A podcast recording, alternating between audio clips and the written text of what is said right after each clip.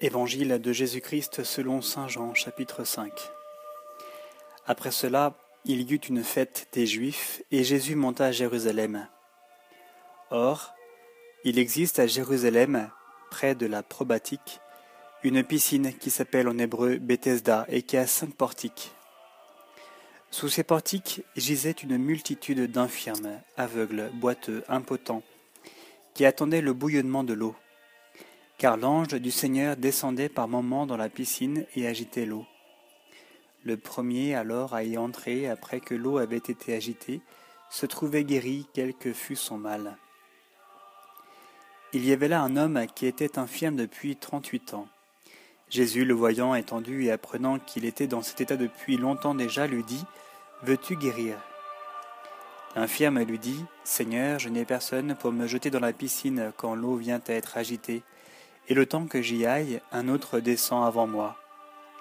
Jésus lui dit, Lève-toi, prends ton grabat et marche. Et aussitôt l'homme fut guéri. Il prit son grabat et il marchait. Or, c'était le sabbat ce jour-là. Les Juifs dirent donc à celui qui venait d'être guéri, C'est le sabbat, il ne t'est pas permis de porter ton grabat. Il leur répondit, Celui qui m'a guéri m'a dit, Prends ton grabat et marche. Ils lui demandèrent Quel est l'homme qui t'a dit Prends ton grabat et marche? Mais celui qui avait été guéri ne savait pas qui c'était. Jésus en effet avait disparu car il y avait foule en ce lieu. Après cela, Jésus le rencontre dans le temple et lui dit Te voilà guéri, ne pêche plus de peur qu'il ne t'arrive pire encore. L'homme s'en fut révélé aux Juifs que c'était Jésus qui l'avait guéri. C'est pourquoi les Juifs persécutaient Jésus, parce qu'il faisait ces choses-là le jour du sabbat. Mais il leur répondit, Mon Père est à l'œuvre jusqu'à présent, et j'œuvre moi aussi. Aussi, les Juifs n'en cherchaient que davantage à le tuer, puisque non content de violer le sabbat, il appela encore Dieu son propre Père, se faisant égal à Dieu. Jésus reprit donc la parole et leur dit, En vérité, en vérité, je vous le dis, le Fils ne peut rien faire de lui-même, qu'il ne le voit faire au Père. Ce que fait celui-ci, le Fils le fait pareillement, car le Père aime le Fils, et lui montre tout ce qu'il fait. Et il lui montrera des œuvres plus grandes que celles-ci, à vous en stupéfier. Comme le Père en effet ressuscite les morts et leur redonne vie, ainsi le Fils donne vie à qui il veut. Car le Père ne juge personne. Il a donné au Fils le jugement tout entier, afin que tous honorent le Fils, comme ils honorent le Père. N'honore pas le Fils n'honore pas le Père qui l'a envoyé.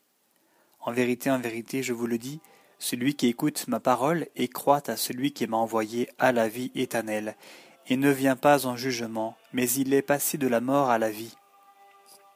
En vérité, en vérité, je vous le dis, l'heure vient et c'est maintenant, où les morts entendront la voix du Fils de Dieu, et ceux qui l'auront entendu vivront. Comme le Père en effet a la vie en lui-même, de même a-t-il donné au Fils d'avoir aussi la vie en lui-même, et il lui a donné pouvoir d'exercer le jugement parce qu'il est Fils d'homme. N'en soyez pas étonnés, car elle vient l'heure où tous ceux qui sont dans les tombeaux entendront sa voix et sortiront. Ceux qui auront fait le bien pour une résurrection de vie, ceux qui auront fait le mal pour une résurrection de jugement. Je ne puis rien faire de moi-même. Je juge selon ce que j'entends, et mon jugement est juste parce que je ne cherche pas ma volonté, mais la volonté de celui qui m'a envoyé. Si je me rends témoignage à moi-même, mon témoignage n'est pas valable. Un autre témoigne de moi, et je sais qu'il est valable. Le témoignage qu'il me rend, vous avez envoyé, et je sais qu'il est valable, le témoignage qu'il me rend. Vous avez envoyé trouver Jean, et il a rendu témoignage à la vérité. Non que je relève du témoignage d'un homme, si j'en parle, c'est pour votre salut. Celui-là était la lampe qui brûle et qui luit, et vous avez voulu vous réjouir une heure à sa lumière. Mais j'ai plus grand que le témoignage de Jean, les œuvres que le Père m'a données à mener à bonne fin, ces œuvres mêmes que je fais me rendent témoignage que le Père m'envoie.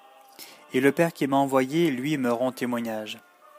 Vous n'avez jamais entendu sa voix, vous n'avez jamais vu sa face, et sa parole, vous ne l'avez pas à demeure en vous puisque vous ne croyez pas celui qui l'a envoyé. Vous scrutez les Écritures parce que vous pensez avoir en elles la vie éternelle, et ce sont elles qui me rendent témoignage, et vous ne voulez pas venir à moi pour avoir la vie. De la gloire, je n'en reçois pas qui viennent des hommes, mais je vous connais. Vous n'avez pas en vous l'amour de Dieu. Je viens au nom de mon Père, et vous ne m'accueillez pas. Qu'un autre vienne en son propre nom, celui-là vous l'accueillerez. Comment pouvez-vous croire, vous qui recevez votre gloire les uns des autres, et ne cherchez pas la gloire qui vient du Dieu unique? Ne pensez pas que je vous accuserai auprès du Père. Votre accusateur, c'est Moïse, en qui vous avez mis votre espoir, car si vous croyez Moïse, vous me croiriez aussi, car c'est de moi qu'il a écrit. Mais si vous ne croyez pas à ses écrits, comment croirez-vous à mes paroles?